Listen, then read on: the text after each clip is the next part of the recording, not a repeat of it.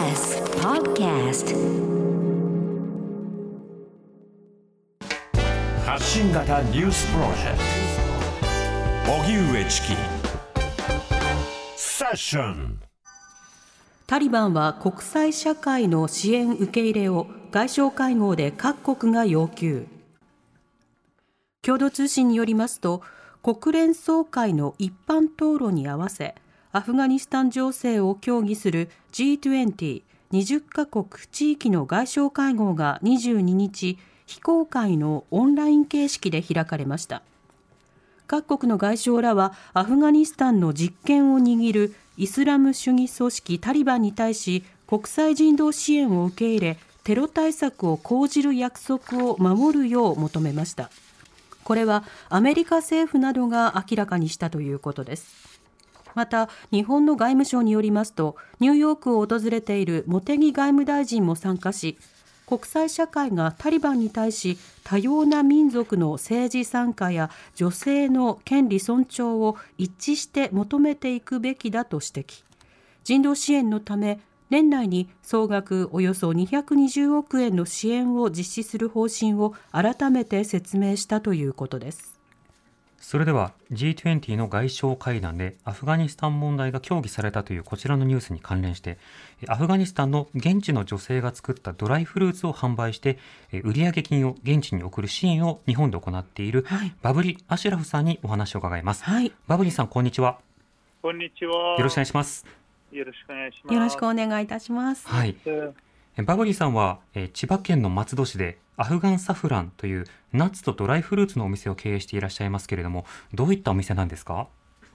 あえーと、まずはありがとうございますというきっかけは、はい、えーと、私、アフガニスタン出身のバブリー・アシュラスと申しまして、はい、えーと、アフガニスタンの、まあえー、とドライフルーツとナッツをアフガ直輸入、アフガニスタンから日本のマーケット、フェアトレードで販売しております。うん、えっ、と、アフガンサフランというあれは、えっ、ー、と、きっかけは、その、女性、アフガニスタンの女性たちが作っているサフランから始まっているもので、はい、でして、えっ、ー、と、アヘンの代わりに、えっ、ー、と、2016, 2006年に国がサフランを一般の農業家にお勧めして、そのきっかけで私もアフガニスタンのサフランを日本に販売しようと思って、はい、女性たちとつながりして、サフランを作ってる、まあ、プラスで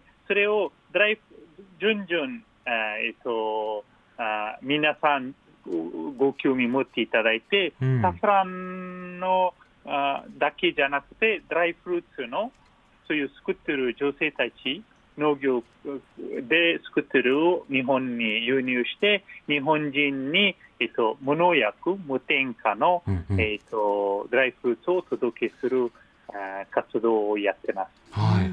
このサフランもそうですが、アフガニスタンのナッツも有名なんですか？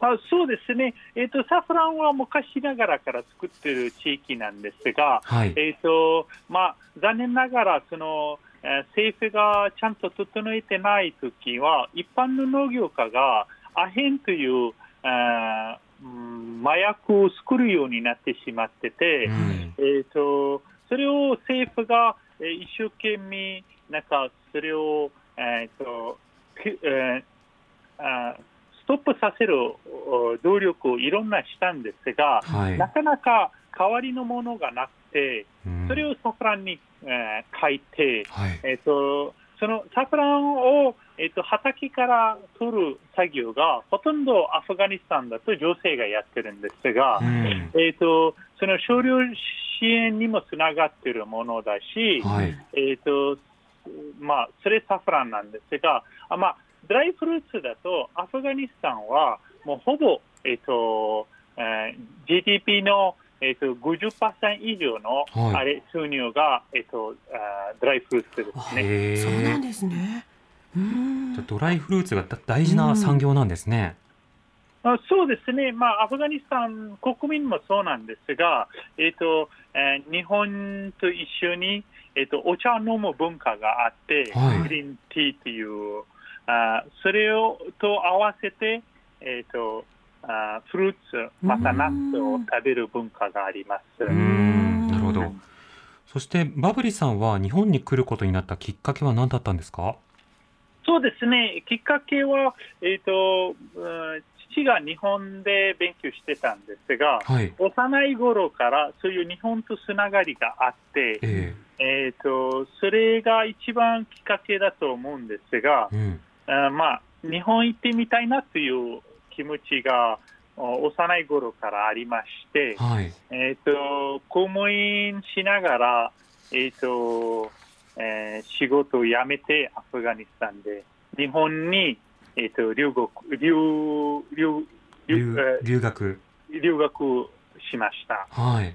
うんその留学してから日本に来られて、しばらくはどういったお仕事されてたんですか？あそうですね、まあ、私、留学してその、あすぐ卒業した後に、なんか日本のあ会社に、えっと勤め始めて、はい。えーしばらくですね、そのすぐ、えっと大使館、アフガニスタン大使館に、はい。えっと雇われてう、ん。えっとそのまあ、今現在もそうなんですが、大使館員しながら、アフガニスタンのそのフェアトレードの商品も日本で販売してます。これ、あの、ナッツなど、あの、私たちいただきまして、とても美味しかったです。味が濃かっあたですよね。ありがとうございます。うん。はい。はい。あの、今でも、あ、今まででも、日本とアフガニスタンの行き来というのはしてたんですか？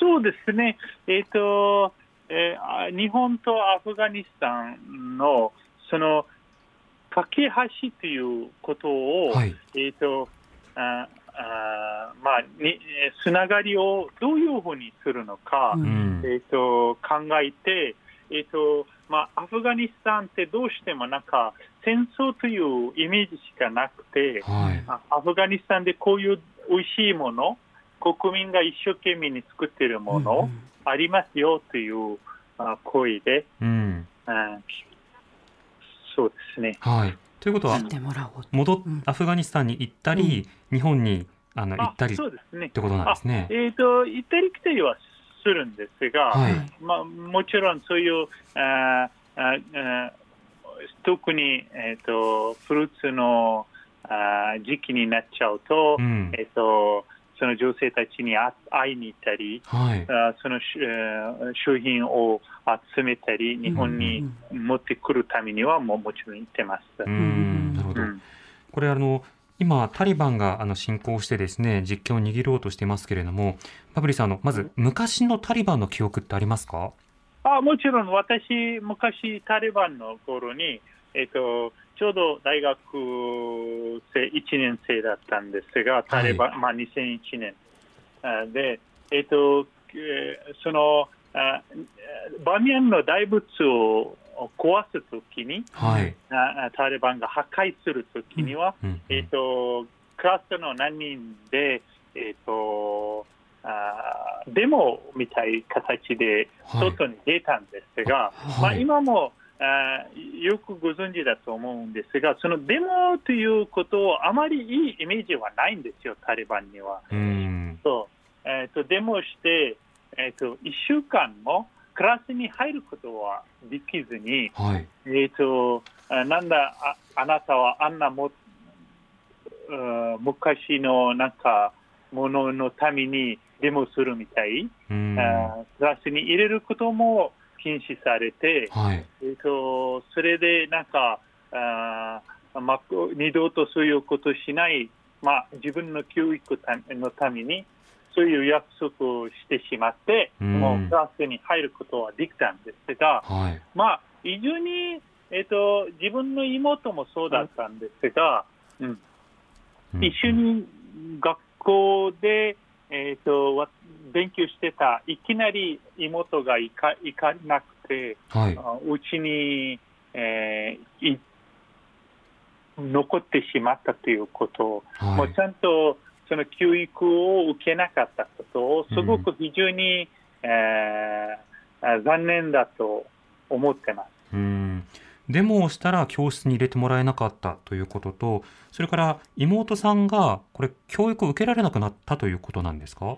そうですね、うん。そのあまあ、一番あ一番悪い、えー、とあ思い出、はい。あそのデモをして、なんかもうデモっていうあれが、その自分があ悪いと思ってることを、えっと、みんなに言わないといけないというイメージがあ,、あって、はい。それをなんかもう、その大仏を壊すことをやめなさいみたいな形にデモしたんですが、それすごくなんかクラスに入ることをできずに、まあ、すごくあーくんあー、えっと、訓練したしてしまったんですが、うんまあ、一番残念なことは、妹が学校行けなくなってしまって、はい。そうですね、それは一番、あーい嫌だったといえば、うん。普通、なんか妹も、なんか、なんか若いと、そういう男男性と女性のああれが分からないですよね。はいななぜ、なぜあ私が行って大丈夫なのか、うん妹がいいいいい行くのは禁止されてるという、あすごくなんかあ不思議な気持ちがあって、まあ、おどんどん大人に駆けつき、あ大変だなという気はい。持ちも、えっとあかわいそうついても、まあ、そういう気持ちもあったんですね、うん自分の妹に対して。そうですよね。理不尽ですよね。そううん今あのアフガニスタンの情勢が不安定になってますけれども、そのこれあの今のアフガニスタンの現状について、その現地の方とかあるいは日本に来られている方とお話しすることはありますか？あ毎毎日自分の家族とも、はい連絡取ったりしてるんですが、うんあとお友達とか同級生とか、はい。まあ、皆さん、まあえー、と一応無事であってよよかったと思うんですが、はいで。もただただし、えー、とあ公務員として働いてた友人たちがもうその何ヶ月から給料もらってなくて、はい。銀行も閉まってるんですが、うんえ。ー、と毎日の生活費用には困ってる人は非常に多くて、はい。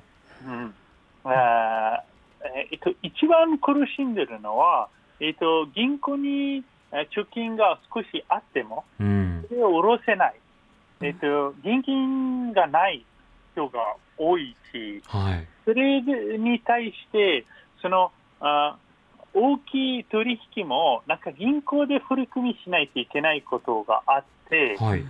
そうそういうブラックマーケットで物が動いてしまってる、値段も非常に高くなってる、ああ、インフレが起きているということですか。そうですね、うん。もう、えー一番大変なのは国民ですね。そうですよね。うん。うん、これあの今特に女性の権利などが心配されてますけれどもあの妹さんやそのご家族の例えばあの命に当たる方とかそうした方の状況というのはどうですか？そうですね、えっ、と、まあ、家族には、えっ、と、ちょうど、えっ、と、あーメイコはい。が、えっ、と、今年あー大学行くという、あーまあ、来年なんだけど、はい。あ来年大学行くあことになってて、でも今、えーまあ、ああお兄ちゃんもあドクター、医者なんですが、うん。そうお父さんと同じくなんかドクターになりたくて、はい。うん、でもあ将来が今見えない。そのうん。その子は非常になんかえー勉強が好きで、はい。すごく頑張ってるんですが、でも、あー学校はどうなるのか、うもし、えー行けなくなっちゃうと、大変残念だとう思いんます。そうですね。うん。道が閉ざされてどうやって稼ぐのかということも見えなくなるわけですよね。そうですね。うん、それもあるし、そのえー、と将来はあの子はどうなるのか、はい。すごくなんか、えー、と幼い頃からあの子、なんかお父さんみたいドクターになりたいとか、まあ、みん。目標が。な家族でも応援してたんですが、うん。はい。いきなりそういうなってしまうと、うん。そうですね、うん。何とも言えないうん。状況になったら。がっくりしますよね。はい。うん今までずっと目指していたけれども、もうタリバンが政権取ったからもう諦めてっていうわけにはいかないですもんね。そうですね、もうあの子は、えっとえー見てる有名えーゆ有名なんですが、もうはい。学えー医者になりたなりたかったんですが、うん。その叶えるか叶えないのか、これから学校行けるか行かないか、はい。うんどうなるのか、そう非常に心配ですね。う。ん。うん。あのマブリさんはあの日本でドライフルーツを売ってあの売上金を現地に送るということを続けてこられたわけですけれども今はどうですか？あの売上金を現地の女性の方々に届ける手段というのはどうですか？そうですね、私が、えっとあーその、えー就労支援を、はい。なんか働ける、仕組みを作りたいもの、考え方のもので、はい。えっとあーまあえーちょっと前になんか研究でちょっと支援もしましたんですが、えっとまあ、長く続けることを考あー考えてるんですが、はい。えー、ともう自分たちが持ってる現実をあーその作ってるドライフルーツを、まあえー心配なことは非常に多いです。うん。なぜか私えーおに、えっと、働いてるアフガニスタンのスタッフがほとんど、えー未未亡人、えっと、旦那を亡くしていはい。えー女性たちが多いですが、ええ。そう男性がいない家族うん。が多いですが、うん。そういうああ厳しくなっちゃうと、はい。あその人たちには、例えば私たちも届けるか届けないことになると、うん。えーまあ、非常に心配してます。そうですよね。届けられなくなると一方でそのあの子供がいるから働かなきゃいけない。でも女は働くなっていうふうに言われると何も生きていく手段がなくなってしまいますよね。そうですね、まあ、じゃあ、女働かなければいい、じゃあ、う食べ物はどうなりますか、うん。政府がちゃんとその人たちの面倒見れるか、はい。そうそれもないと思うんですが、うん。えー、と子供もいるし、えー、とそそう非常になんか、えー曖昧な状態が続いてるんですが、うん。うんまあ、できれば、えー、とその人たちに役に立ちたくて、はい。もうこれからもアフガニスタンからのドライフルーツをあ日本の国民の皆さんに届けたいというあ気持ちはあります。うん。これあの他に日本の方に期待することや日本政府に期待することなどはありますか？まあえーとえー日本の政府にの期待は、そのタリバンに簡単にそういうああ女性の権利をあ潰して政府を作ることをああそうあやらせないといえば、まあ、うん。なんか政府と政府してその力をあタリバンになんかあそういうことをしなかったら、はい。えっとまあ、女性の権利を認めなかったら国としては政府としては認めないということうん。を、お願いなんですが、うん。まあえー一般の国民には、えっとあーアフガニスタンの国民も、えっと日本のことをすごく非常に大事に思ってるんですが、はい。えっと作ってるものを連続で購入させていただければ、うんうん。えっと、私もあのアフガニスタンにいる作ってる農業の人たちも、えっと、非常に助かると思いうます。んいろんな形で例えば買って支えるとか、えーそうですね。話題にして支えるとかいろんな仕方で関わってほしいということですね。そうですね。はいわかりましたあのバブリーさんありがとうございましたありがとうござあいます。りがとうございました。失礼いたします。ありがとうございます。はい。千葉県の松戸市でアフガンサフランというお店を経営するバブリ・アシュラフさんにお話を伺いました。荻上チキ